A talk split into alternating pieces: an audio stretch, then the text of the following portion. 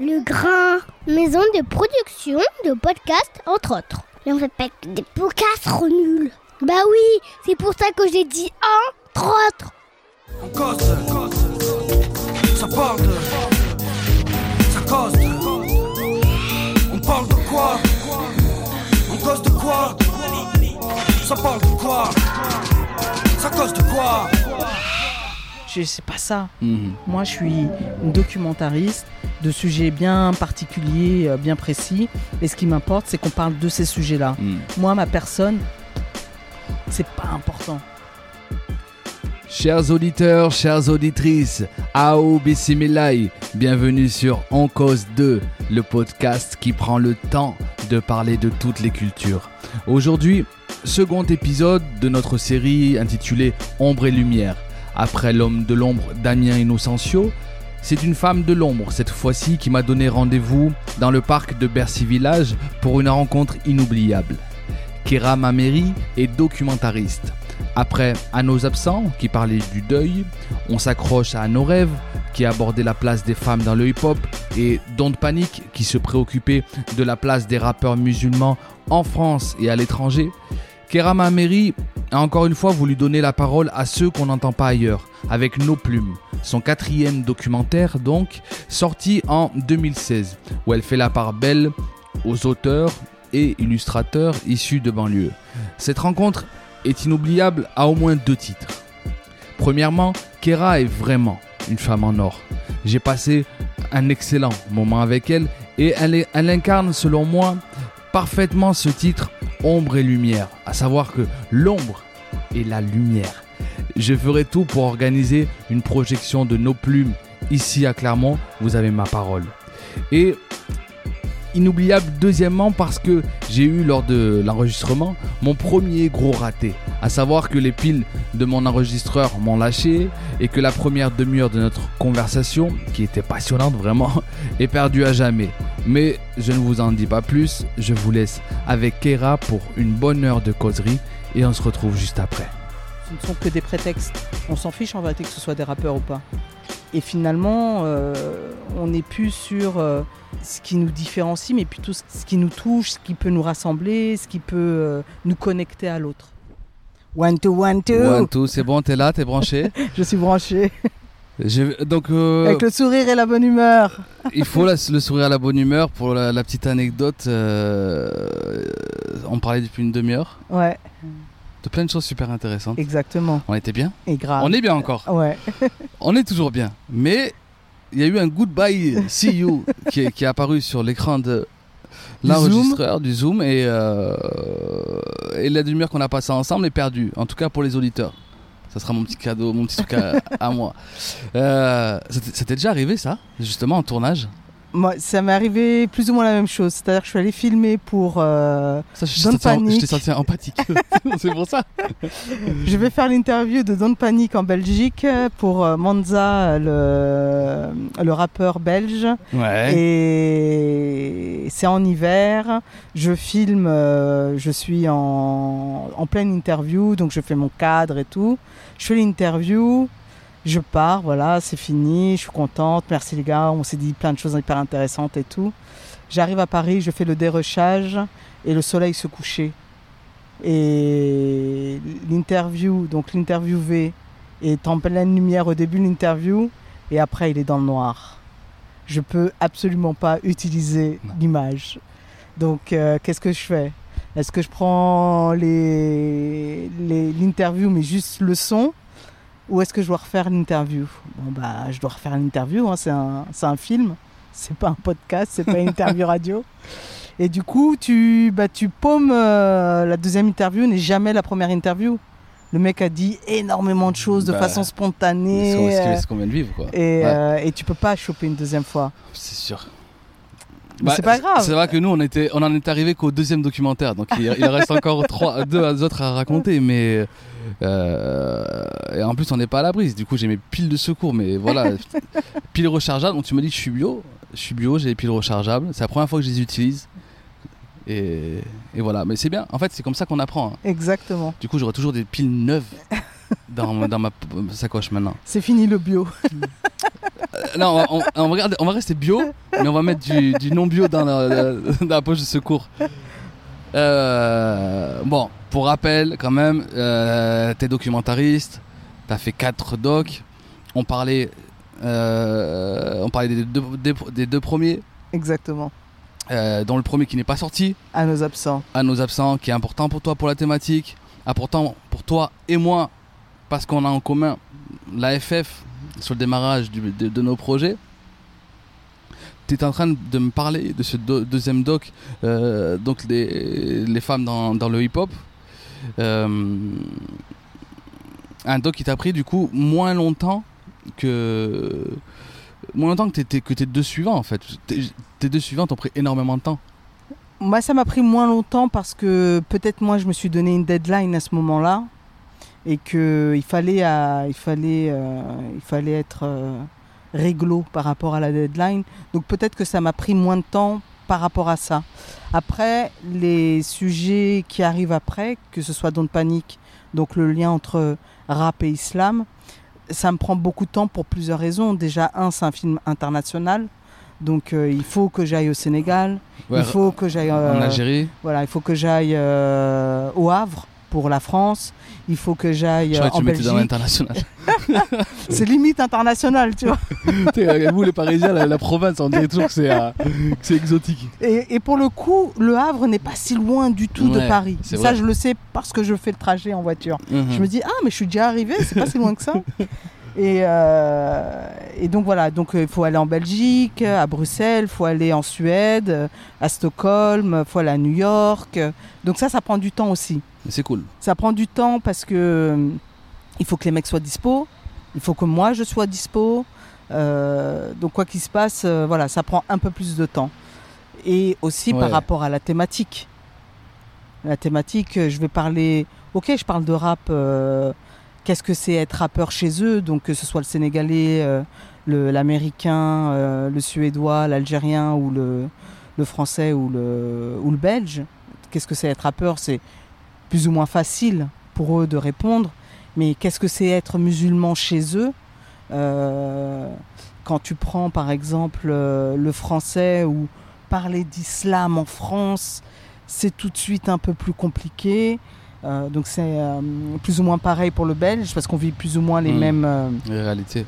les mêmes temporalités en tout cas sur ces ouais, questions-là. Ouais. Et pareil, j'avais aussi un a priori, je me suis dit ça va me prendre du temps, voire de l'impossible par rapport aux, aux rappeurs new-yorkais, parce qu'on est euh, post-11 septembre, parce que je suis aux États-Unis, parce que je suis à New York. Et finalement, je me rends compte que ce n'est qu'un a- un, un a priori, parce que c'est un des mecs qui s'est fait le plus facilement, si ce n'est le mec qui s'est fait le plus facilement. Ah ouais Il, est, euh, il a été partant tout de suite. Il a, il a ouvert son cœur. Il, a, il, a, il parlait avec spontanéité et, et honnêteté. Et du coup, moi, ma surprise, elle a été surtout euh, par rapport à ce rapport-là. Et, euh, et donc, ce sont les raisons pour lesquelles ça prend un peu plus de temps. La géographie, le sujet. Mais pas forcément sur la, la partie post-prod, montage, tout ça, pas forcément. Ça, ça prend du temps. Ça, effectivement, ça prend du temps. Ça nous a peut-être pris, euh, bout à bout, ça nous a peut-être pris euh, une année euh, avec Hélène Amétis, la monteuse du film, et moi-même. Mais. Parce que tu parles quand même de 3 ans de plus. Ouais. ouais, C'est ouais. Trois années, c'est Mais énorme. parce que, mais le tournage, c'est ça. Par exemple, à New York, j'y suis, j'y suis, j'y suis un peu moins d'un mois, mais il y a beaucoup d'images de rush, tu vois. Donc le montage, il, Ouais. il prend du temps aussi pour ça, parce Il- qu'il faut, euh, faut digitaliser Ouais. euh, les images, il faut les regarder, il faut faire un choix euh, que tu dois coupler avec les autres pays. Donc la post-production, oui, ça prend du temps de toute façon. Et, et- et là, comment ça se fait? Comment tu. Tu les choisis tes invités ou, ou ça se fait euh, de manière euh, pareil un peu un peu évidente fi- finalement? Bah, c'est ce que je disais dans Bah oui, l'interview c'est- euh, que, que, que, que les auditeurs n'ont pas entendu, mais euh, comment ça se fait? Moi, c'est ce que je disais tout à l'heure, c'est que je, je fais la pêche au gros, Mhm. et après, c'est à celui qui est pris dans les filets. Donc, Ouais. Et, et- et là, mais, parce que bon, pour, le- pour le public français, forcément, la, la tête d'affiche de ton doc, c'est Medine. Oui. Medine qui est beaucoup plus connu aujourd'hui Qu'en 2011 qu'en 2011. Même si en 2011, il était oh, peut-être pour le public euh, rap. C'est ça. Ouais. Ah ouais. Non, non. Bah là, ma- là, malheureusement, aujourd'hui, toute la France le connaît ça, pour euh, une sombre affaire. euh, Bah, il n'y a même- pas une sombre non-affaire. Voilà, Euh, c'est ça. C'est pas une sombre affaire, c'est une non-affaire. Une non-affaire. C'est une non-discussion. C'est vraiment. euh, Il y a des sociologues qui se sont penchés sur euh, ce débat-là il y a quelques semaines et qui ont dit euh, dire ça de Medine, c'est vraiment ne pas connaître son œuvre. Mais, mais peu- c'est non seulement son œuvre. À la limite, tu dis, bon, ils sont pas allés jusqu'en 2005. Mais tu le- même, ils écoutent rien que le titre Bataclan. Mm, mm. Le titre Ouais. Bataclan, tu peux pas l'attaquer. Ben, Ouais, c'est- oui, tellement prennent- mais- inattaquable. Mais ils prennent pas Bataclan. Mais c'est incroyable. Ben, Non, mais genre, non, Ben, mais tu ça, connais là. pas, tu tapes Medine Bataclan sur Google, tu tombes sur ce clip. ouais. Premier truc, c'était un journaliste. Même pas, euh, t'as même pas forcément de, de déontologie. Même pas, on lui demande même pas de la curiosité. Il met play, il l'écoute. Je comprends pas comment on peut. Mais est-ce que les journalistes aujourd'hui font leur travail de journaliste? Moi, je suis pas sûr. Quand tu prends, euh, quand tu en arrives à ce que des sociologues, je crois qu'ils sont quatre sociologues, à s'être penchés sur le cas de Médine euh, il y a quelques semaines. Je crois qu'il y a, il y a deux semaines, euh, deux ou trois semaines. Euh, moi, je suis triste. Je suis très heureuse que les sociologues euh, se soient penchés sur le cas de Médine, mais je suis très triste que ce soit pas le boulot des journalistes. C'est leur boulot à la base. Ils ont, ils ont une, euh, ils ont une éthique, comme tu disais, à avoir que le journaliste de nos jours n'a plus du tout. Ils sont dans la recherche du buzz. Ouais, Ils sont de- dans de le- putaclic, quoi. Voilà. Ils cherchent, ils cherchent le clic. C'est ça, c'est ça. Donc, euh, on peut même. On- je pense que journalisme, c'est un mot qu'on doit même pas utiliser pour ces gens-là. Mais c'est, tellement sale le fait qu'en plus, ils se, ils se, ils prennent cette position-là de, euh, au nom des victimes. C'est, tellement dégueulasse en fait, en vrai. Eh ben, tu sais, c'est le racolage. hein. Euh, Moi, je, enfin, c'est, moi, c'est l'idée que j'ai de, de, de ces gens-là, de ce métier-là. De, ils sont, ouais, ils sont dans le racolage. Tu dis la recherche du clic, c'est vraiment ça. Sont absolument pas dans la quête de la vérité. C'est une malhonnêteté intellectuelle incroyable, mais même vis-à-vis de leur métier. Moi, moi, je, moi, à leur place, j'aurais honte de dire je suis journaliste. Mais comment c'est un mensonge euh, outrancier, c'est, incroyable. Pour le coup, tout à l'heure, euh, fameuse interview euh, cachée, euh, on parlait d'imaginaire collectif. Pour le coup, ils ont, ils ont un, un rôle tellement important dans, dans, le, ré- dans le récit, dans le récit sociétal. C'est eux qui alimentent tout ça. Oui, eux, et puis ils sont pas tout seuls, il y a toute une boucle. hein. Euh, Il y a eux, il y a, il y a ceux qui sont à la base aussi de ces discussions-là. Donc euh, les politiciens un peu véreux. oui, bien, un peu oui, oui, oui, bien sûr, euh, c'est- la même clique pour le Bah coup. voilà, c'est ça. Donc euh, ils sont pas tout seuls, il y a toute une clique derrière tout ça, tu vois. Et toi, quand, quand tu, donc tu, tu, tu lances tes filets, et, et Medine te, est, est pris dans les filets te- sur- tout, tout de suite? Ou Oh, Medine, c'était la galère pour l'avoir. Pas par rapport à Medine, mais par rapport à son entourage qui a eu du mal à. qui voulait le protéger le... par rapport à. c'est dit c'est casse-gueule comme sujet? Bah, pour, pour eux, c'était complètement casse-gueule. Donc, Ouais. du coup, j'ai mis beaucoup de temps à avoir à choper Medine en face-to-face. Dean Et- Records existait déjà? Ah oui, oui, non, oui. Medine Records existe De- depuis, de- euh, depuis, depuis depuis le début. Ouais, ok. Euh, C'est-à-dire que bien avant les statuts de Dean Records, Dean Records existait déjà dans, dans, leur, dans leur histoire à eux. Ok. Ouais, mais parce que tu pourrais dire que justement, c'est, c'est assumé. Dean Records. Mais oui, mais euh, c'est pas l'artiste qui dit non, c'est son entourage. Et l'entourage, tu sais, c'est comme euh, euh, tu prends euh, des stars aujourd'hui, que- quelle que soit la discipline, dans le sport ou quoi, à partir du moment où tu vas voir ceux qui. tu vas jamais choper l'artiste en premier. Tu as toujours le manager, l'agent qui, est, euh, qui est en, en- au premier poste, euh, à la Ouais. défense, on va dire. Mhm. Et c'est par cela que tu dois passer. Donc, euh, il faut, euh, il faut, faut les rassurer, il faut qu'ils comprennent, il faut qu'ils voient l'angle d'une façon un peu plus large. Ça, ça prend du temps. Puis ils sont sur d'autres. c'est des rappeurs, c'est Ouais. des gens qui font des tournées. Il y a quelqu'un qui veut faire un film euh, avec enjeux. eux. euh, c'est quelque chose. C'est des, c'est des demandes pour lesquelles ils n'ont pas l'habitude aussi. euh, T'expliquais que c'est ça qui a fait qu'avec AKH, ça n'a ça pas pu se faire. Au- aussi, ouais. ouais, ouais. AKH, euh, j'ai mis énormément de temps avant de l'avoir en face-to-face. Et quand je l'ai eu en face-to-face, j'avais déjà Medine. D'accord. Et t'a- t'avais utilisé la, la, la mafia comorienne aussi Euh, pour AKH. euh, pour arriver jusqu'à Marseille comme Non, euh, pas du tout. Alors là, ça s'est fait. euh, Je dis ça parce que aussi c'était ouais, comme ça que ouais. t'avais- t'étais entré en contact avec la FF à Ouais, l'époque. Non, non, euh, là pour le coup, euh, c'est mon amie euh, Hélène Tillman qui est photographe, qui euh, faisait euh, une, euh, on va dire une collection euh, autour des, euh, qui s'appelle des dédicaces, autour des, hum, des rappeurs qui, elle, l'ont touché dans son enfance. Et euh, Ayam en faisait partie. Et à un moment donné, elle va photographier euh, Shuriken et, euh, et Akhenaton. Donc du coup, je lui ai gentiment demandé si je pouvais m'incruster dans, Mhm.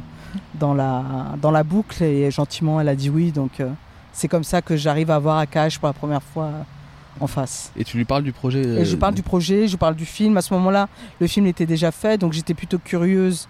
euh, D'avoir son retour. Voilà, exactement. Et Donc alors euh, je lui donne un DVD, film qu'il a vu ou pas vu, ça je ne, D'accord. je ne le T'as saurai pas, jamais. t'as pas eu de retour euh, Bah, je l'ai revu un an après et il avait toujours pas vu le film. Et il s'était excusé en disant Tu sais, j'ai tellement de choses sur ma table de chevet, euh, hmm. de livres à lire, euh, de CD à écouter, euh, de prod à faire. Donc voilà. Donc euh, voilà. Deux, deux ans après, aujourd'hui, après l'année euh, supplémentaire, je ne sais toujours pas s'il l'a vu. Je me doute que non. Il avait fait un truc à l'Institut du, du monde arabe, non? Ouais, Autour Oh, ouais, il avait fait. euh, il était curateur sur l'expo sur le autour du hip-hop, effectivement. Donc tu arrives à passer le, le barrage entre guillemets de l'entourage de Médine. Ouais. Et là, euh, donc t'attaques pas, t'a- t'arrives pas avec ta cam. Et euh, alors Médine, parle-nous de, de l'islam. Co- co- comment ça se passe du Non, coup non, non. Là, le- la rencontre qui se fait, elle est humaine. Je me présente à lui et je lui dis bon bah voilà, je suis un tel, je fais telle chose. Euh, à ce moment-là, moi, j'avais déjà commencé à filmer, donc euh, je lui ai dit voilà la thématique de mon film. euh, et lui, il me dit oui tout de suite, vraiment tout de suite. Ça, ça a duré même pas cinq minutes. Il me dit non, mais moi, je suis complètement partant. euh. et du coup, là, à ce moment-là, lui, il donne, euh, il donne euh, comme info à son entourage que, que j'ai droit de le suivre. Donc à, partir de là, moi je le suis en tant que personne. C'est que je ne vais pas non plus avec la caméra. Donc je vais au concert, ici et là. Il, il était sur la tournée, je crois, il me semble que c'était Guantanamo, euh, un truc comme ça. Je ne sais plus comment elle s'appelait cette, euh, cette tournée. C'était euh, bah, c'était pas dans le panique d'ailleurs, où il était habillé en, prisonnier avec la tenue orange de Guantanamo. Donc voilà, donc je suis la tournée, puis je suis là, puis je vais le voir après les, après les concerts, je suis là avant, on discute, on parle de tout et de rien. Par rapport à ta thématique, de quoi t'as, hum, pourquoi t'as besoin de faire ça? De quoi tu, tu dois t'im- t'imprégner de la personnalité C'est, quoi le, le- J'ai besoin que eux s'imprègnent de moi. C'est plutôt ça? Ouais. Ouais. J'ai besoin que qu'ils puissent t'oublier après? déjà et puis surtout qu'ils euh, que je sois pas une inconnue le jour où j'arrive avec ma caméra et qu'ils se disent euh, c'est quoi cette euh, Hulberlu avec ces questions cheloues et qui sont pas des questions franco-françaises entre dans le Mhm. sens où c'est pas les questions qu'on pose dans les médias français. C'est pas c'est pas un questionnement qui les qui intéresse euh, d'une manière générale euh, le, le français et encore moins par rapport à, à ce public de rappeurs euh, un peu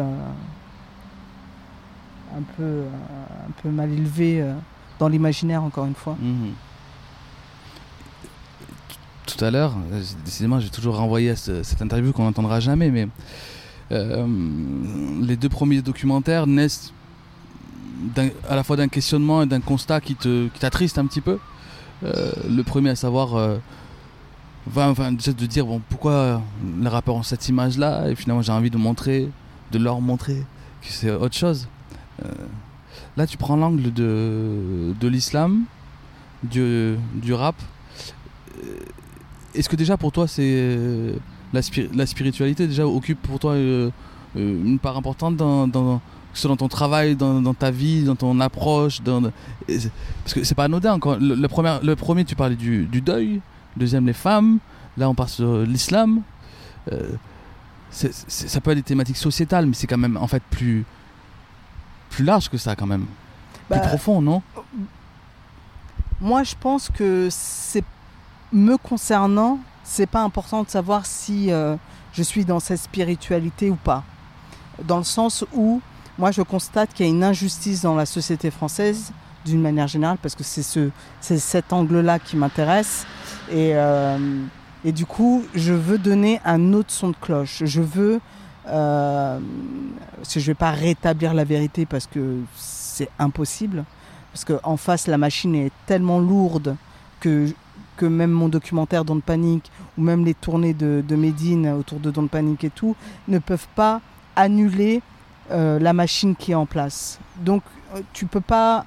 Mais si je peux juste euh, changer le curseur par rapport à certaines personnes qui vont voir le documentaire et qui arrivent avec des a priori et qui finalement sortent de là en se disant ah oui d'accord donc j'ai découvert des êtres humains j'ai découvert des gens hyper intéressants sensibles qui ont un discours comme on parle aujourd'hui du vivre ensemble et qui sont euh, très euh, très légers dans leur façon d'être moi c'est ça qui m'importe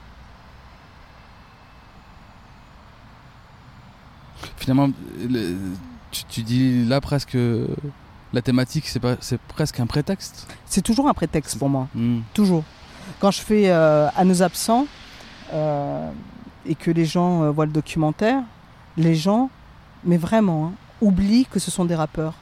Parce qu'on les voit sur scène en train de rapper et tout ça. Mais ils oublient que ce sont des rappeurs. Ce qu'ils voient, c'est des humains qui sont touchés dans leur chair par rapport à la mort d'un proche. Et c'est ça qui sort du film. Et quand tu regardes Don't Panic, euh, quand l'Américain raconte euh, ce que c'est être musulman aux États-Unis euh, en 2010-2011, c'est euh, ou que ce soit le suédois ou le sénégalais ou l'algérien, il tu sors de là, tu te dis dans le monde dans lequel on vit, et là du côté, là on sort de France finalement et on sort du questionnement, euh, oui les musulmans, euh, oui le voile, oui euh, le halal, on est au-delà de ça, on n'est plus là-dedans, on est dans, dans autre chose, on est dans de l'humain. Et on parle plus de rappeurs. Là ce qui est important c'est c'est toi, le spectateur, comment tu te positionnes par rapport à ces questions-là? Quels étaient, tes a priori avant de voir le film Et qu'est-ce que tu as appris en regardant le documentaire? Et en sortant de là, euh, qu'est-ce que tu te dis? Moi, c'est surtout ça qui, m'intéresse. Et comme tu dis, pour moi, ce ne sont que des prétextes. On s'en fiche en vérité que ce soit des rappeurs ou pas. J'aurais pu prendre des êtres lambda euh, euh, français, américains et tout. Et qu'est-ce que c'est être musulman chez vous et être euh, américain Qu'est-ce que c'est être sénégalais Qu'est-ce que c'est être algérien et tout Et, finalement, euh, on n'est plus sur ce qui ce qui nous différencie, mais plutôt ce qui ce qui nous touche, ce qui peut nous rassembler, ce qui peut nous connecter à l'autre. Je je sais pas si tu avais vu, alors. Lui, il allait vraiment loin dans la démarche de rétablir cette. euh, entre guillemets, cette euh, humanité, tu vois. C'est, je crois que c'était un Britannique qui était allé filmer euh, le quotidien de euh, talibans. Et en fait, c'est, vraiment déroutant le truc, hein, parce que en fait, t'es avec eux. à y ils sont devant cette grotte là. Ils ont leur, euh, leurs armes. Des fois, ça, bouge, ça, ça tire. Mais en fait, le réalisateur il fait des gros, il fait, des gros plans. Il passe du temps. C'est un peu contemplatif. Il prend du temps à faire des, des, ca- des cadrages, des plans sur, euh, sur eux et avec leurs enfants. Et en fait, ça, te. c'est- là que tu dis que c'est beaucoup plus complexe tout ça. Et souvent, on- alors, je, te- je te dis, il allait loin, euh, il prend les talibans, mais dans, dans le sens où euh, souvent, on va. Il y a un discours qui va. comme s'il allait hum, ôter l'humanité de. On en oublie finalement que certaines personnes, pff, ce sont des humains, ils sont dans leur complexité d'être d'être humains. Mais au-delà même de la complexi- euh, complexité d'être humain, c'est la complexité du, du monde dans lequel on vit. Parce que les gens, ils ont tendance à montrer les choses comme étant ou blanches ou noires. Mais en vérité, c'est juste euh, un camailleux de gris. C'est ça le monde dans lequel on vit. Il n'y a rien de- d'évident, de, logique, de bon ou de mauvais. Euh, moi, je veux excuser personne, mais moi, la question que je me pose à chaque fois, que ce soit sur les talibans, que ce soit sur euh, toute, toute forme de terrorisme en vérité, euh, à travers l'histoire humaine, qu'est-ce qui fait que quelqu'un, à un moment donné, en arrive là? Personne pète les plombs comme ça du jour au lendemain. Qu'est-ce qui fait que aujourd'hui, euh, euh, à Miami ou je ne sais où, euh, il y a un, un jeune qui se lève le matin et qui se dit euh, je vais aller fusiller tout le monde dans mon école. C'est ça la question qu'il faut qu'on se pose. C'est pas de se dire est-ce que les armes sont permises ou sont pas permises? De toute façon, les armes elles sont faites pour tuer. Maintenant, c'est qu'est-ce qui fait que ce mec-là, il se lève euh, et qu'il se dise mais, euh, je me fous de tout, je vais, euh, je vais, euh, je vais assassiner. Ouais, et tu vois, euh, on, on se retire toujours comme si ça pouvait pas nous arriver, comme si on était. On regarde le, le, le, le- le massacre Hutu-Tutsi, comme si ça pouvait jamais arriver chez nous. Tu vois? Et eux, comment on peut en arriver là? Et parce qu'il y a beaucoup de choses qui se font en amont.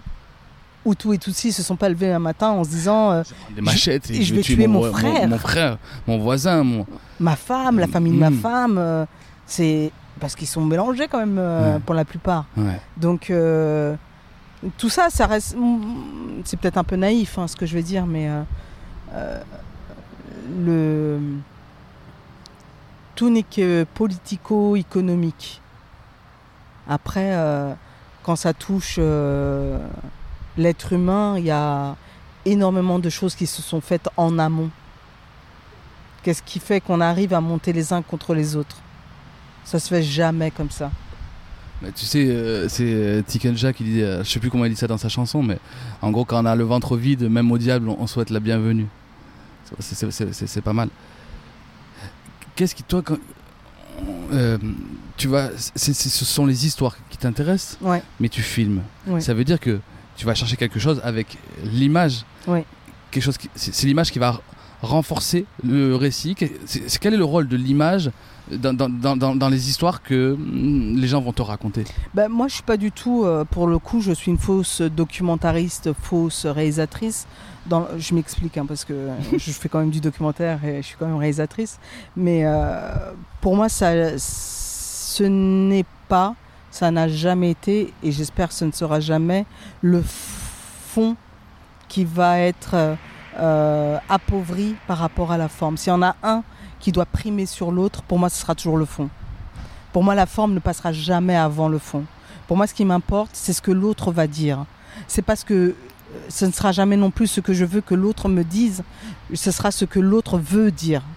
Parce qu'il y a des choses qui sont dans mes documentaires pour lesquelles je ne suis pas forcément d'accord, mais c'est pas, il n'est pas question de moi, il est question de la multitude de, de, de, de, de vécus, de, de vérités, entre guillemets, de, de sensibilité qui sont dues aux expériences des uns et des autres. Et c'est ça qui m'importe. C'est d'apporter des nuances ici et là tout le temps. Et sur, des, et sur du détail. hein, Sur du détail. Ouais, mais euh, tu, tu- tu pourrais te contenter dans, dans ce cas-là de faire des, euh, de faire des docs euh, audio. Bah, Peut-être que j'y arriverai au doc audio. Ah ouais? Je, là, je suis en. Euh, ça fait. Il y a une amie, euh, Nadja Arek, qui est réalisatrice aussi de documentaires, qui, euh, qui me force un petit peu vers cette direction-là, mais euh, qui, qui pense que je serais bonne aussi dans les émissions radio, dans, dans interviewer les gens en, en mode audio. Et ouais, c'est quelque chose qui m'intéresserait au final. Parce qu'il y a quelque chose que je, je ne saisis pas dans, dans tout ça. Ouais. C'est. euh, finalement, c'est- ce sont les histoires, tu viens de le dire, qui priment. Mm. À tel point que tu pourrais faire de l'audio. Et pourtant, il y a pour toi cette, euh, cette condition sine qua non, à tel point qu'il n'y a jamais eu de projection de Kerama Mary à Clermont, et, et du coup, je n'ai jamais vu. Je t'interviewe, je n'ai jamais vu ton travail, tu vois. Comment ça se fait du coup? Bah ça, c'est un, un de mes côtés euh, obtus, on va dire. Euh, Parce que ça, tu bougeras pas là-dessus? bon, en tout cas, pas aujourd'hui. Ouais. C'est que pour moi, ce qui prime, sur des, ça s'est surtout avéré euh, par rapport à Don't Panic, c'est que je ne peux pas lâcher le film comme ça. Au moment où je le fais, je sais pourquoi je le fais et tout ça, et je me dis, ce film-là, il faut l'accompagner. Donc il faut faire des projections.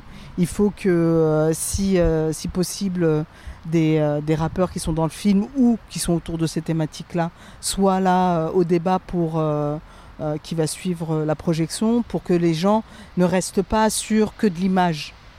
C'est discutons ensemble. Voilà, on a vu un film pendant une heure tous ensemble. Maintenant, on peut en discuter. Discutons ensemble. Il y a l'auteur qui est là, il y a les rappeurs qui sont là, donc euh, et ça peut partir euh, sur le film, autour du film, rien à voir avec le, ni le film, euh, ni, ni le sujet, ni quoi que ce soit. Donc, ce qui m'importe, moi, c'est la rencontre avec l'autre.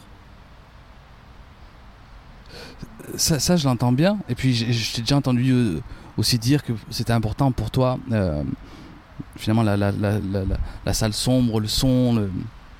Ah, je suis une amoureuse du cinéma, excusez-moi. C'est ça aussi. T'es une, t'es une amou- t'es- t'es une amoureuse. Non, mais c'est important à préciser. Ouais, T'es ouais. amoureuse du cinéma. Euh, qui plus est old school. Ouais, assez. Après, C'est- je suis très ouverte. Ouais, euh, J'aime mais- tout, mais ouais, c'est vrai. Parce que moi, je- je- j'écoutais du coup, euh, je renvoie, attends, je, je mettrai euh, le, le lien euh, quand je posterai sur le, le podcast que tu avais fait avec, avec, euh, Street Diamond. Qu'il y avait une bonne ambiance, c'est super, super cool de, de vous écouter. Big up à Mac Paro. Et comment s'appelle euh, Laurie, Ouais, Laurie Pesant. qui a un club de lecture? Exactement. Euh. Reed. R-E-A-D. donc c'est cool. Euh, J'écoutais ça et je me suis dit, euh,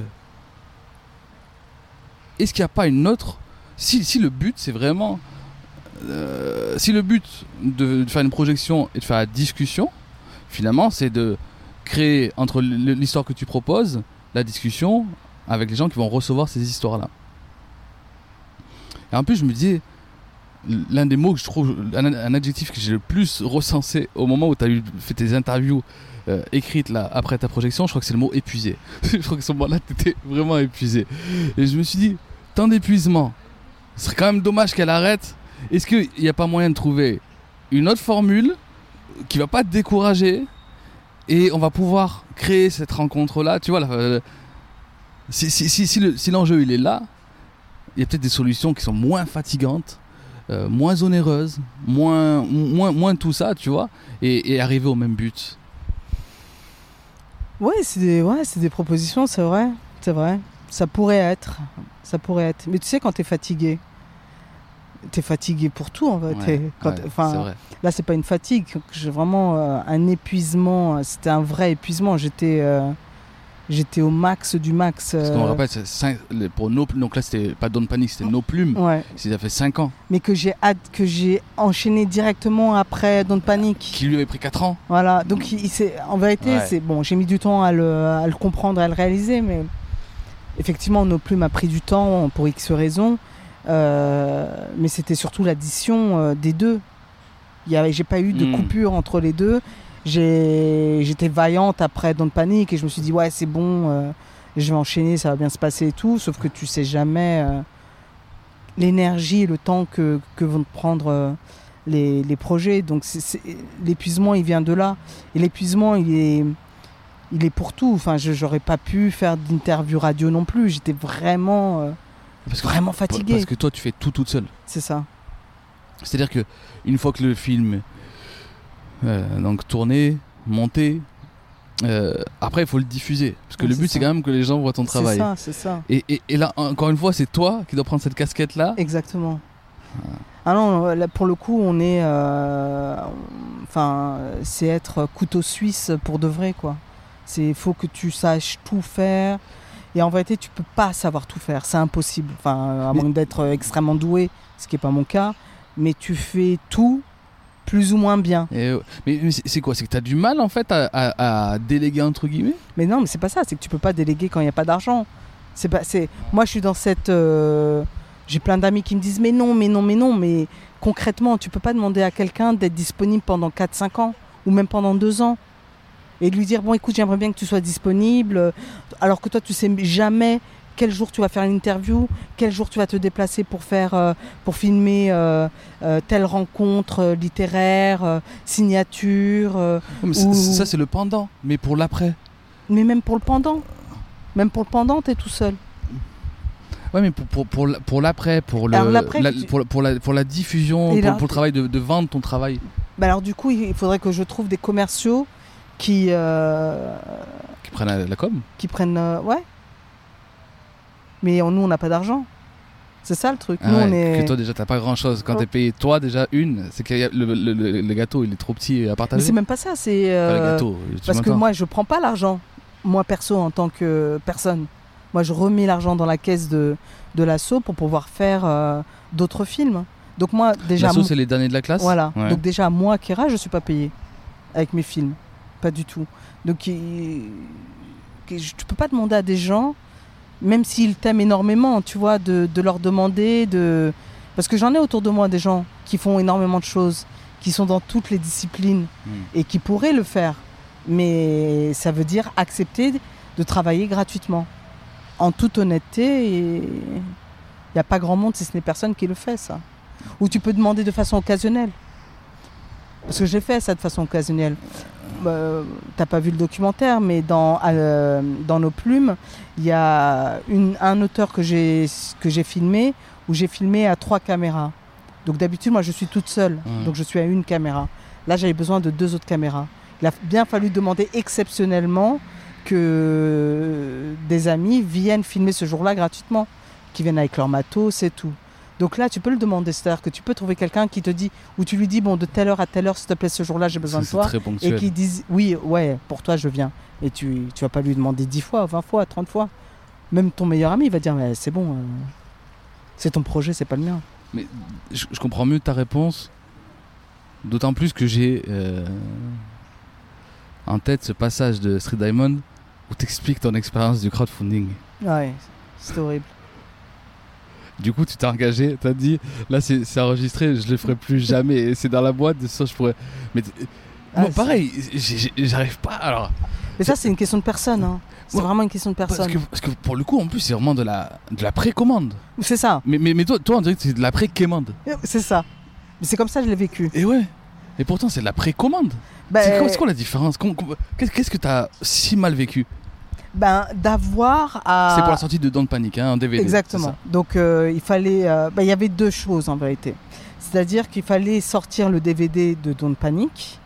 Donc il y avait déjà ça. Et pour le sortir, c'est-à-dire le faire, Ouais. le sortir en DVD. Mhm, mhm. Et nous, on avait énormément bossé sur les bonus. C'est-à-dire que la plus-value de Don't Panic, pour ceux qui, même pour ceux qui l'ont vu, c'est de se dire achetez-le parce que on a énormément de bonus dans le film, des, des- des moments du film que j'ai filmés pour Don't Panic qui sont dans, en bonus, qu'on n'a pas pu mettre dans le film, et aussi des interviews de certaines personnes qu'on a filmées après le film en leur disant voilà, on a fait tel film, tel sujet sur telle thématique. euh, euh, vous, qu'est-ce que vous en pensez, ainsi de suite. Donc voilà, donc nous, on a vraiment tout misé sur les bonus, en plus du film. Et au moment où je fais le crowdfunding, c'est ça, c'est de se dire, bon, nous, on n'a clairement pas les moyens d'éditer le DVD, donc on va vous demander de, ceux qui sont intéressés pour l'acheter, de mettre la somme qu'ils veulent euh, pour nous aider à avancer les sous pour faire le DVD. Donc c'est vraiment une pré-vente. Ouais, c'est une prévente. C'est une Comme, pré-vente. comme à un concert, ils ouvrent la billetterie 9 mois avant. et- Non? Oui, je suis d'accord avec toi, sauf qu'il y a la, sec- la seconde chose qui arrive, c'est on a aussi plus du tout d'argent dans la caisse pour faire le- la post-production de nos plumes. Parce que le montage est fait, c'est-à-dire que Hélène Amétis, elle est monteuse professionnelle, mais pour euh, tous mes documentaires, elle bosse gratuitement. Je ne la paye pas. C'est vraiment euh, une amie. euh, Une sœur, des fois, tu dis même. mais vraiment Ouais. qui, qui bosse, bah, à qui je peux demander. Ouais. C'est-à-dire, euh, d'une part, elle gagne bien sa vie à côté, donc j'ai, je lui demande pas de de de pas bosser à côté pour euh, pour bosser sur mon Mmh, film et ne rien mmh, gagner, mmh, mmh. Euh, mais aussi parce que ça l'intéresse. Donc, euh, sauf qu'à ce moment-là, quand on arrive à la post-production, donc tout ce qui est mixage du film, étalonnage du film, euh, sortir un DCP, bah, tout ça c'est de l'argent. Nous, à ce moment-là, on a, on a les caisses vides. Donc, en faisant aussi la précommande de, du DVD de Don't Panic, on, se, on sait aussi, Ça fait un on va servir de cet argent-là. euh, Exactement. ouais, pour nos plumes. Et moi, là où je suis, moi, là, quand je te dis c'est une question de personne, c'est que je ne sais pas demander, je ne sais pas quémander. Mhm. Sur certaines choses, je, je peux demander sans problème, mais dès qu'il est question d'argent et tout ça, j'ai un gros blocage. Je sais que. euh, je suis- ouais, c'est en ça que je suis typiquement française, tu vois. euh, dès qu'il est question d'argent, euh, voilà, il y a tout mon cerveau qui bug. euh, donc, euh, donc voilà. Donc, et quand tu lances le crowdfunding, tu es là parce qu'il y a une deadline. Hmm. Et tu es là et tu te dis, un, est-ce que j'aurai assez? Est-ce que les gens que j'estime être mes amis vont miser sur moi? Ouais. Et le truc, c'est ça. C'est comme si tu quantifiais tes relations perso en fait. Presque. Ce qui est horrible, c'est Ouais. que c'est là en ça que tu te découvres aussi. Tu te dis, parce que moi j'ai été énormément touchée, mais vraiment touchée, mais dans ma chair, quand j'ai vu des gens qui n'avaient pas d'argent, mais quand je dis qu'ils n'ont pas d'argent, ils n'ont pas d'argent, et qui mettent 5 euros. Ces 5 euros-là, ils les ont mis, dans l'absolu, euh, 5 euros, c'est pas une somme de ouf, tu vois, mais 5 euros, je sais que eux, ils se sont saignés. Et même, je leur disais, mais non, vous n'avez pas besoin. Je sais que toi, tu n'as pas d'argent, ne me les donne pas, garde-les pour toi. Mais eux, ils avaient besoin aussi de participer à, à l'aventure. c'est beau. C'est bien sûr que c'est beau. Mais à côté de ça, il y a des gens que, qui sont aussi tes amis, où tu te dis, qui te soutiennent au quotidien et tout ça avec des mots et tout ça, nan, nan, nan, et tu te dis, tu les retrouves pas à ce moment-là. Et c'est là aussi où ça fait mal. Tu aurais préféré ne pas avoir ça? Ben, et je, je, même au jour, aujourd'hui, aujourd'hui, je préférais ne pas penser comme ça. C'est-à-dire que j'ai découvert une facette de moi qui est pas belle. C'est comme si tu avais tendu un miroir quoi. Et c'est horrible. Parce que c'est. À, partir du moment où c'est ton ami, tu n'es pas censé attendre quoi que ce soit de lui. Il te donne tant mieux, il te donne pas tant mieux. Tu vois Mais de me dire, putain, mais c'est un truc de ouf, quoi. Il y a quelqu'un à côté qui crève la dalle qui me donne 5 euros. Et à côté, il y a quelqu'un qui va bien qui va me rien me donner. Bah, tu sais, c'est comme euh, vraiment à une très moindre échelle, mais c'est comme quand tu mets, euh, quand tu lances un projet ou quand tu mets des posts sur Facebook et que t'as pas tes amis qui like, tu vois, c'est étonnant, mais tu vois, tu Ah ça, moi j'ai pas de là-dessus, je suis pas du tout. euh, Par exemple, moi je suis quelqu'un, j'ai pas. Comme t'as, bon pareil, c'est la partie de l'interview que vous avez pas eu, mais euh, moi sur mon Facebook et tout, euh, rien que je mets des articles de gens énervés, euh, ouais, qui mais parlent d'injustice et tout. non, mais quand tu mets sur ton Facebook euh, des trucs qui, qui justement, euh, qui sont beaucoup plus, qui te tiennent à cœur dans des projets que tu mènes ou quoi, par exemple, tu vois. Ben ça, je le, franchement, les- quand j'ai 10 likes, je suis au max de mon max. Mm. Je, je sais plus, j'ai pas beaucoup d'amis sur Facebook, je sais pas, je, je sais pas, je dois en avoir 3000, un truc comme ça. Mais euh, t'as trois li- t'as 10 likes sur 3000 amis. Mm. Je, franchement, pour le, pour le coup, ça m'est complètement égal parce que déjà moi, je vois pas les posts des autres. Mm. Tu vois, moi, je suis déjà pas, je suis pas trop non plus euh, sur Facebook et tout. Donc, je vois pas les likes des gens, de- les, les posts des gens. Donc, je veux pas en vouloir à des gens de, de, Ouais. De faire exactement ce que je fais, c'est-à-dire ne rien voir. Mais- et comme comme ce qui ramène des likes, c'est des photos de soi, et toi tu mets zéro photo. Il y a de ça aussi. Mais par contre, quand des fois, je, mais ça en général, je les enlève parce que je- j'efface énormément de choses que je poste euh, sur Facebook. C'est euh, des fois, il m'arrive des petites, euh, des petites, des petites histoires, mais bidons, hein, vraiment inutiles et inintéressantes, où je raconte, euh, je sais pas, d'avoir pété ma chaussure. Enfin, Ouais. je dis n'importe quoi parce que là, j'ai pas de, j'ai pas de truc précis. Ou la fois où je me suis fait draguer par le mec le plus bourré de la planète. euh, et, euh, et du coup, je partage ça. C'est c'est cinq lignes sur Facebook, mais en mode un peu marrant et tout. Eh, là, t'as 100 T'as likes. 100 likes, bah ouais. Tu te dis, ah ouais, donc ça, tu sais le lire.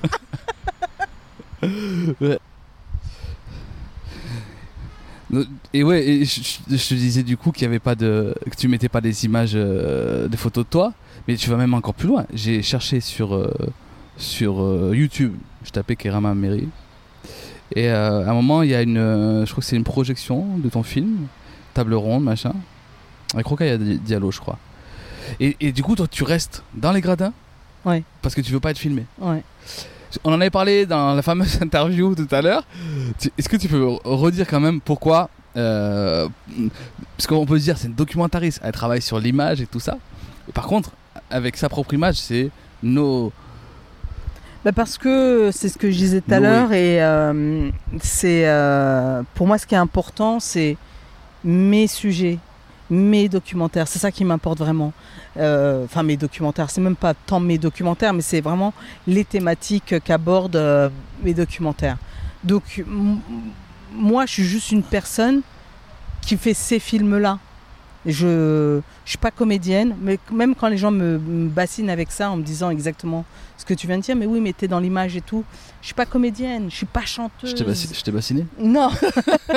mais ce que je veux dire, c'est que je l'entends tout le temps cette phrase. Mais je, je, suis pas actrice, tu vois. Je suis Mm. pas présentatrice euh, Hmm. du, du- du journal de 20h sur euh, France 2 où j'ai besoin, moi, de, de me mettre en avant.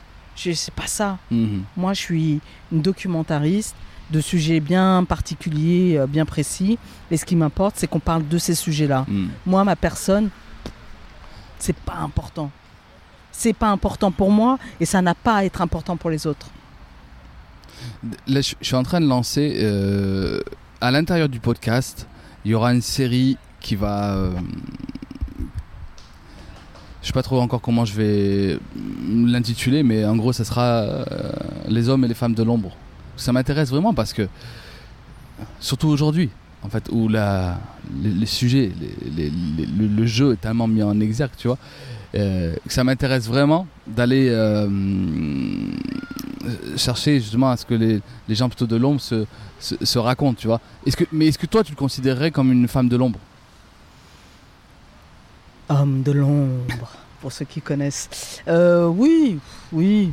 Si je te Ah, mets je- dedans, ça va? Oui, oui, enfin, euh, pourquoi pas. Mais, euh, Mais c'est quoi toi pour toi une femme de l'ombre mais est-ce que toute femme n'est pas une femme de l'ombre? Toutes les mamans sont des femmes de l'ombre. euh, Bah oui. euh, tous les hommes de, de- les plus célèbres qui ont fait les plus belles choses sont entourés de femmes de l'ombre. euh, et même les femmes les plus connues, euh, là tu me citais Rokhaya Diallo, euh, il y a tellement de femmes de l'ombre autour d'elle. hein.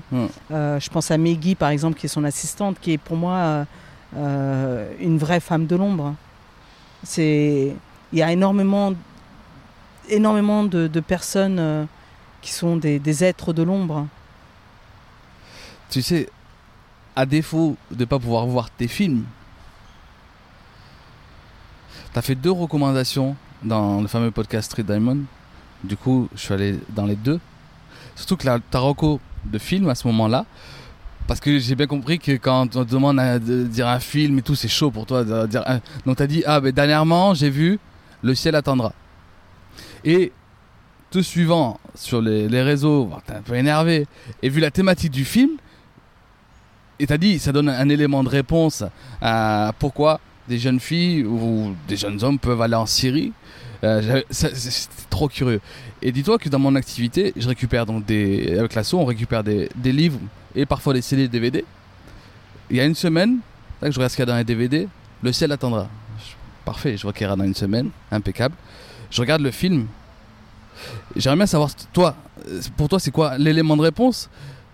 D'une, mais de deux, pour moi, ce qui m'a vraiment marqué, c'est pour ça que je boucle avec ce que tu viens de dire, c'est euh, les mamans dans ce film. Les Ouais. mamans m'ont. En plus, Sandrine Bonner, dans ce film, me fait particulièrement penser à la mienne.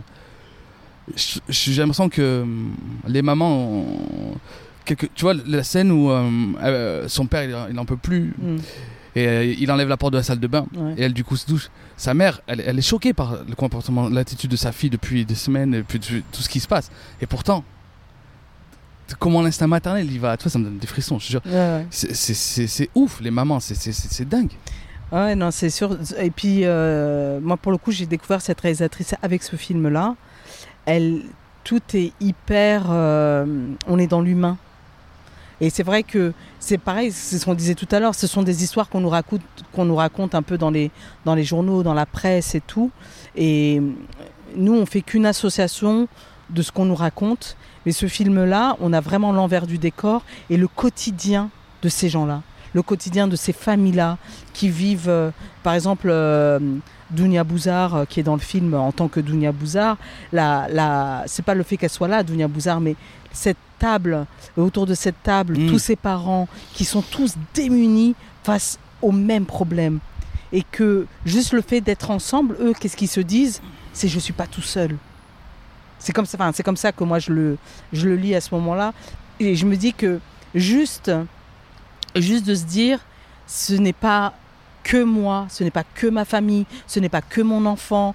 Euh, euh, pareil, ça faisait partie de l'interview euh, qu'on a, qui, a été squeezée, mais ce côté air du temps aussi, c'est-à-dire que si tous ces jeunes on prend la, jeune fille là, je crois que, qui était, euh, qui faisait euh, de la musique classique ou Du vais- violoncelle, ouais. Elle faisait du violoncelle et puis euh, elle a une vie plus ou moins cool, sympathique et tout. Un rapport fusionnel avec sa mère. et- voilà, et puis Mm. tout se passe bien pour elle, elle n'a pas de problème particulier, tu vois, elle vit pas dans la pauvreté, elle manque de rien.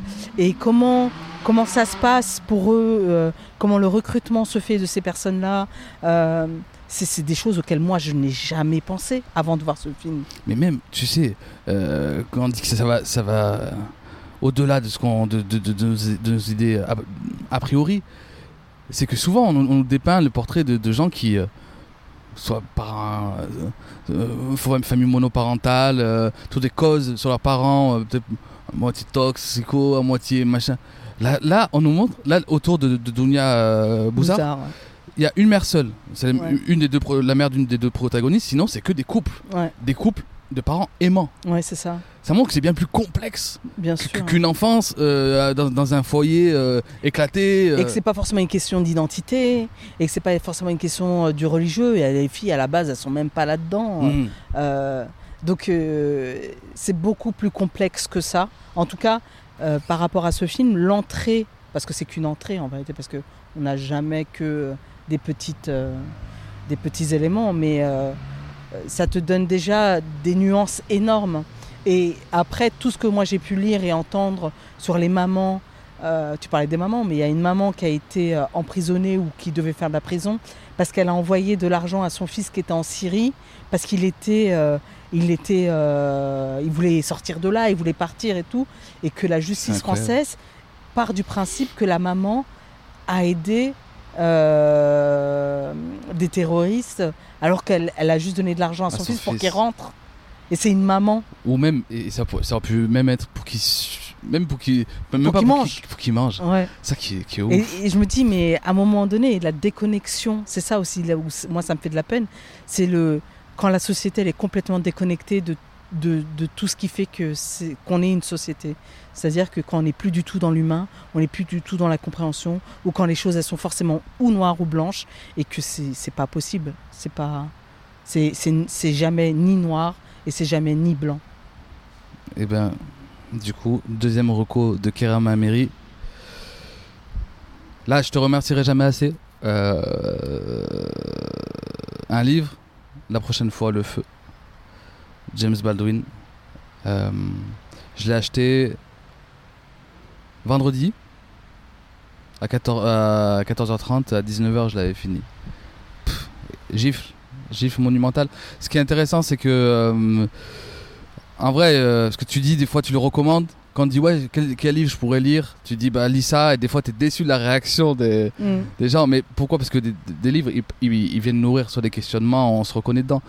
Mais quand j'ai lu ça, du coup j'avais trop hâte de te- de t'interviewer, tu vois. Parce que euh, tu, le disais bien, c'est une approche du problème euh, à l'époque euh, euh, noir, problème qu'on connaît très, la thématique on la connaît très bien, années 60 aux États-Unis, mais c'est ni les, les solutions qui sont, les réponses apportées sont pas celles de Malcolm X et pas celles de Martin Luther King. C'est James Baldwin et euh, j'ai été subjugué. Mais moi du coup je voulais sa- savoir qu'est-ce qui te, qu'est-ce qui fait que toi ça tu, l'as dit, ça a révolutionné ta façon de penser. Qu'est-ce qui s'est passé? Qu'est- Qu'est-ce que ça vient, toi, apporter comme... euh, Moi, ce livre, je l'ai lu en 2000. Et c'est euh, un, monsieur qui est devenu mon ami qui me l'avait mis dans les mains et qui m'a dit Lis-le, ce bouquin, il est pour toi. Donc, euh, je, le, lis- je lis le livre. Et ce qui est marrant, donc c'est- cette histoire, elle date d'il y a 18 ans. Et c'est un livre que je relis. C'est peut-être un des seuls livres que je relis de temps en temps mhm. la lecture que j'ai de ce livre à chaque fois n'est jamais la même. Mm. C'est ça. C'est un livre que, que tu peux lire de façon euh, pas différente, mais en tout cas complémentaire, alors, alors que tu l'as déjà lu plusieurs fois. C'est-à-dire qu'à chaque fois, j'ai toujours une nouvelle compréhension qui va un peu plus loin, parce que non seulement moi-même j'ai grandi, j'ai expérimenté d'autres, enfin énormément de choses, et aussi parce que j'étais peut-être pas prête à ce moment-là à comprendre ce qu'il disait sur certains passages. Et donc du coup, c'est c'est un livre que j'aime à lire de temps en temps. Et quand je reviens, enfin je vais revenir sur ce que tu disais, euh, euh, je vais donner un cas bien précis. euh, en 2010. C'est un livre que j'offre à Médine. Et j'offre le livre à Médine et tout. Et je lui offre, je lui offre deux ou trois bouquins. Et c'est le seul bouquin qui n'a pas marché sur lui. Je lui dis écoute, euh, euh, en général, je fais toujours des cadeaux euh, une fois que les interviews sont terminées. J'aimerais t'offrir ces bouquins. Et je pense que c'est des bouquins qui vont t'intéresser, qui vont te plaire et qui vont te parler. J'ai le retour tout de suite après. Il me parle des autres bouquins. Il dit écoute, celui-là, je sais pas, c'est pas le genre de bouquin que je lis, ça m'a pas parlé et tout. Et moi, à ce moment-là, je suis choquée. Bon, je dis rien, mais je dis mais c'est impossible. Le Médine par rapport aux œuvres que tu, que, que tu fais, les histoires dont tu parles, c'est pas possible que ce livre ne t'ait pas touché. Et l'année dernière, un documentaire est sorti, euh, par- fait par euh, Raoul Peck, un documentariste I réalisateur am not aussi. your Negro. I'm Not Your Negro. Mm. Et Medine tombe dessus et le voit. Et là, c'est révolutionnaire pour lui. Donc là, on est en, donc en 2018, il sort en 2017 le, Mm. le film. Donc c'est 17 ans après le- que je lui ai passé le bouquin. Et là, il m'appelle et il me dit, mais Kira, le bouquin, le film et tout, nanana. Vrai. Je lui dis, Medine, je l'ai passé il y, a, il y a 17 ans ce livre. Il aurait dû te révolutionner il y a Et- 17 ans. 7 ans, du coup. Euh, 7 ans, Sept autant ouais, pour moi. ouais. Il y a 7 ans. Et, euh, Parce qu'il n'était pas pris à ce moment-là. et c'est Ouais. exactement ça. Il m'a dit à ce moment-là, j'étais pas prêt. Ouais. Et il m'a dit, je l'ai relu et tout, nanana. Il m'a dit, j'ai.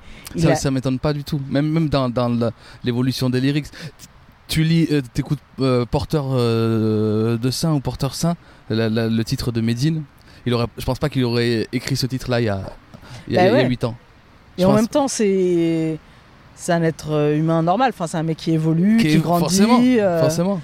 euh, je sais plus quel âge il a aujourd'hui. Il doit avoir euh, 30 quelque chose, 32, 33, hein, je sais pas. Ouais, plus, je pense, non? Euh, je sais même plus. euh, Mais enfin bon, la trentaine. Mais du coup, c'est lui qui, t'a appelé pour. C'est génial. il m'a dit, excellent. ouais, ouais.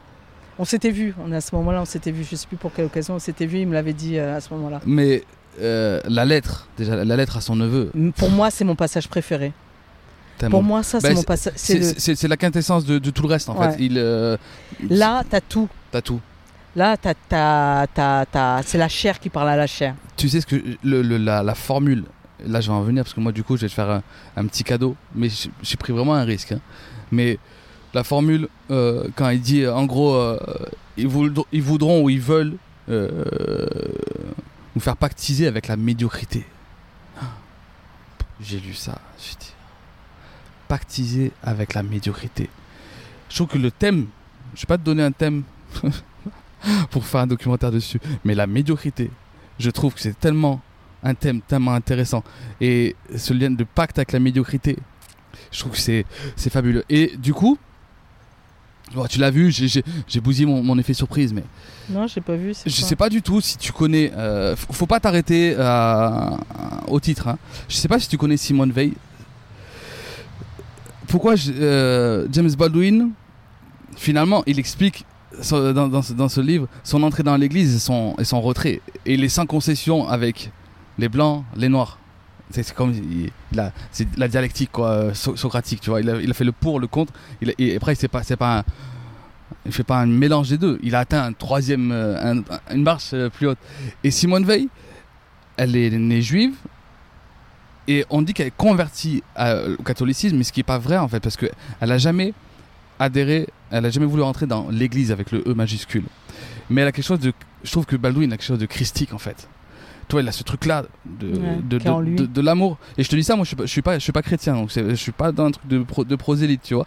Mais je- voudrais que tu je, je- je vais te t'offrir ce, ce petit livre. Bah écoute, je te remercie déjà pour commencer. mais regarde Est-ce que tu peux au moins donner le titre aux gens? Bah Oui, c'est vrai, bien sûr. Il n'y a pas l'image. Simone Veil, euh, Pensée sans ordre concernant l'amour de Dieu.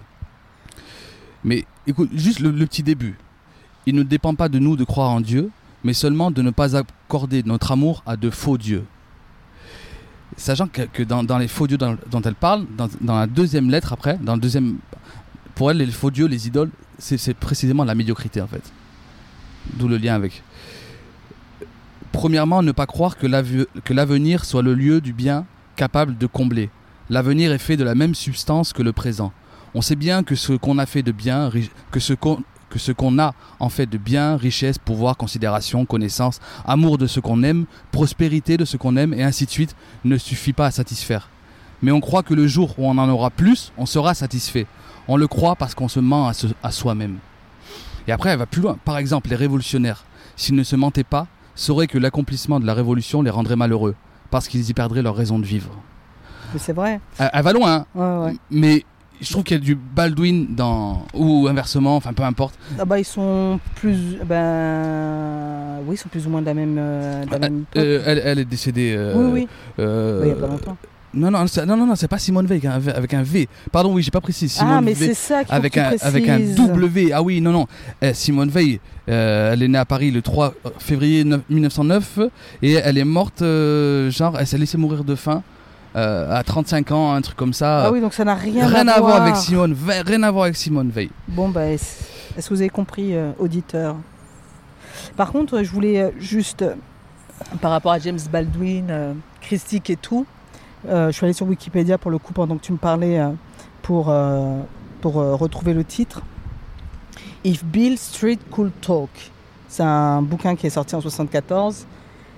Là, il raconte exactement euh, par rapport à, à tout ce que tu décrivais, euh, l'église, son entrée, le côté élu Mhm. qu'on lui a donné. Ouais, Sur ce, tuer l'élu. ouais. Euh, il avait quelque chose en lui euh, quand il était gamin que, que tous ses proches ont vu. Ouais. Euh, et du coup, euh, limite, c'était le chemin dans lequel tu devais être. euh, qu'il qu'il décrit très bien dans ce, dans ce roman-là. Donc, si tu as l'occasion. Répète le titre, du coup, If Bill Street Could Talk. mais pas, pas traduit, du coup, en, Ah, bah, français, pense- tu si, penses si, si, si, si. Bah, ça doit être euh, si Oui, Bill Street. mais, mais toi, tu l'as lu en français ou en anglais? Euh, moi, je l'ai lu en Ouais, anglais. parce que moi, je lis Et il me semble que j'ai lu, j'ai relu des passages, c'était l'année dernière, euh, en français. Mais euh, effectivement, tu le trouves. euh, mais si, il doit exister. si Bill Street pouvait parler, bah voilà. Ok. Bon, en tout cas, moi, je te remercie, franchement, Bah, pour, c'est moi qui te remercie. pour cette recommandation, Ouais. pour, pour la rencontre. En plus, Le côté off que tu as eu. j'ai un côté off, la bienveillance que tu as eue d'organiser ça juste à côté de là où je prends le bus. ouais, Tu gères. choses. Tu non, mais vraiment. Et euh, du coup, bon, il y, a- il y a plein de trucs. Ouais, Il y a une demi-heure qui, qui- qui a sauté. On a parlé plus peut-être de ton travail. Bah, On- disons, disons que ça nous donne euh, une excuse pour faire une autre rencontre et un autre podcast. euh. De toute façon, j'ai dit même que moi, déjà, ce podcast, c'était une excuse pour te faire venir faire une projection à Clermont. Et ben voilà. Donc, euh, on aura tout le temps de. Exactement. de- on pourra. c'est- Voilà, c'est de là, c'est- de là, l'apéritif. Ouais, c'est ça. Qu'est-ce qu'on qu'est-ce que qu'est-ce qu'on peut te souhaiter pour euh, pour, pour, pour, pour les, les, les, semaines, les mois, les à venir? Ben, me souhaiter le meilleur, quel que soit. euh, La forme quel que soit euh, le, le domaine et tout. Non, bah, qu'est-ce qu'on peut souhaiter euh, La même chose qu'aux autres, hein, que des bonnes choses. On verra. et professionnellement? Je sais pas, tu sais, moi je laisse la vie choisir. Là, parce que il y a un moment où tu étais parti en- un peu en retraite là en Ouais, Guadeloupe, ouais, c'est ça ouais, ouais. Et là, t'en es où? Là, je suis rentrée de ma retraite et je suis. euh, qui était pas une. euh, Enfin, j'y suis allée pour bosser hein, quand même. Ah, c'était pour bosser quand Ouais, même. pour bosser. Mais pas, pas mes, mes projets, je bossais pour des gens. D'accord. Mais euh, là, je suis rentrée et euh, je suis dans le repos. Je, suis, je me remets, euh, je me repose de ma retraite guadeloupéenne. Hmm. c'est pas mal. Par contre, je voudrais juste euh, qu'on dise quelque chose avant de se quitter, Ouais. c'est remercier Gaspard pour la connexion. Donc voilà. Gaspille les bons tuyaux. Et euh, merci, merci beaucoup à lui, c'est- c'est reconnaître. c'est sûr. Et ben, si tu- comme tu, tu parles de, de, de, de Gaspard, tu sais qu'il m'a conseillé quelque chose que je trouve, que je trouve très, très, très bien. Il m'a dit demande à tes invités si ils ont passé un bon moment, de te citer deux personnes avec, qui je pourrais, euh, je pourrais faire euh, ce, podcast-là.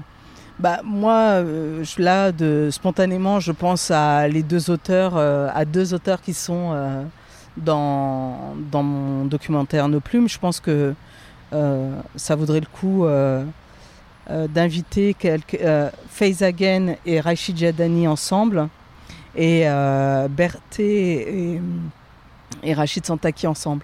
Pourquoi ensemble? Parce que je- ils sont assez complémentaires euh, en binôme les deux, enfin que ce soit le, le premier duo et le second duo. Ils se... Parce que c'est marrant, parce que Gaspard m'a déjà euh, proposé de faire une conversation avec un binôme. Et spontanément, je lui ai dit, tu vois, tu parles de face-to-face euh, au début là. Spontanément, je suis plus dans le truc face-to-face, mais en même temps, bon, tu- c'est fait deux personnes qui me le disent déjà, pourquoi pas ça, ça, ça sort ce qui est génial dans, le, dans les rencontres multiples. Je ne demande pas dans, dans en invité 10, hein, mais dans le 2, c'est qu'il y, y a une espèce de challenge, une discussion. C'est-à-dire que là, dans Face to Face, on est dans la conversation tous les deux. Et dans le, quand tu invites un duo, par exemple comme ceux que je t'ai donnés, il y a une conversation qui se fait et toi avec eux, donc ou les deux ou l'un et l'autre, et surtout une conversation entre, les deux. Ouais, excellent. Et du coup, ils vont parler, ils vont vite partir dans, dans, dans des choses qui les, euh, qui les touchent et qui, où ils ont l'impression qu'ils parlent de la même chose tous les deux. Ça a été des vraies rencontres pour toi? Ouais, vraiment. Parce que si tu Mais les cites, tous. euh, ouais, tous. Mais vraiment, toutes personnes qui sont dans tous mes documentaires, ça a vraiment été de vraies rencontres Euh, humaines. avec, qui après tu gardes des, Ouais, des c'est- liens en général? Vraiment, vraiment. Excellent. Et c'est important pour moi. Donc si, je j'ai pas volé un moment de leur vie. C'est vraiment Hmm. euh, une v- des vraies rencontres humaines. donc le jour où je suis prêt, je passe par Kera qui, qui... Carrément. qui fait carrément. la- la Tout n'est connexion. qu'une question d'emploi du temps. Ouais, Mais complètement. super. Merci Bah, mille fois. Merci à toi. Merci beaucoup pour ce moment. Cool. Merci beaucoup d'avoir écouté ce podcast jusqu'au bout. J'espère que comme moi, vous avez passé avec Kera un excellent moment.